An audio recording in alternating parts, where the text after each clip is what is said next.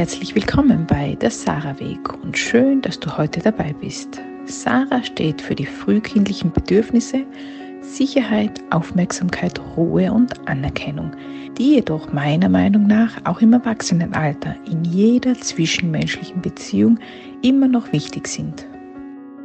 Als ich das erste Mal bewusst über das Wort Bedürfnis nachdachte, wurde mir klar, dass ich bis zu diesem Zeitpunkt die Tragweite dieses Wortes nicht erfasst hatte. Ein Bedürfnis erschien mir als etwas, das man einem Wunsch gleichsetzen konnte. Vielleicht mit einer höheren Wertigkeit, also so nach dem Motto, ein bisschen mehr als ein Wunsch. Tja, falsch gedacht, denn Bedürfnisse sind eine Notwendigkeit, die erfüllt gehört und die vor allem im frühkindlichen Alter lebensnotwendig sind. Ich finde es sehr interessant, dass das Wort Bedürfnis in anderen Sprachen eine viel eindeutigere Bedeutung hat. Im Englischen zum Beispiel need, also eindeutig something I need. Oder auch im Italienischen bisogno, also ho bisogno, übersetzt ich brauche. Mir war nicht bewusst, dass das passende Verb zum Substantiv Bedürfnis brauchen ist.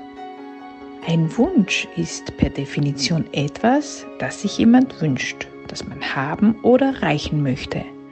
Bedürfnisse sind hingegen definiert als etwas, das man in Klammer unbedingt zum Leben braucht. Es ist also essentiell, dass wir auch im Erwachsenenalter und im Arbeitsleben zwischen Wünschen und Bedürfnissen unterscheiden.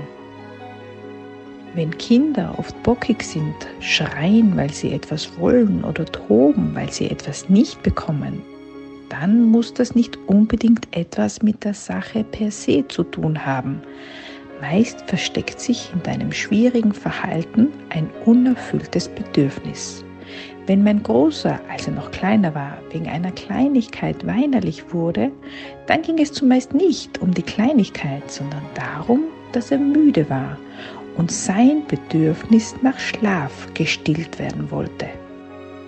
Es geht also oft nicht darum, was jemand will, was Mitarbeiter wollen, nein, wir sollten ihnen die richtige Frage stellen, wenn wir ernsthaft etwas unternehmen möchten das sie unterstützt.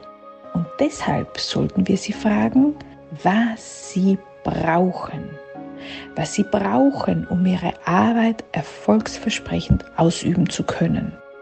Was sie brauchen, um sich in der Arbeit wohlzufühlen. Was sie brauchen, um ihre Work-Life-Balance zu halten.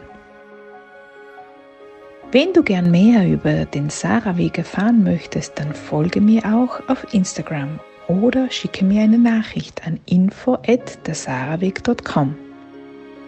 Wenn dir diese Podcast-Folge gefallen hat, dann freue ich mich sehr, wenn du sie mit deinen Freunden, Bekannten und Arbeitskollegen teilst oder sie auch deinem Vorgesetzten weiterleitest. Dies ist der Sarah-Weg. Mein Name ist Judith Zenona und ich sehe dich.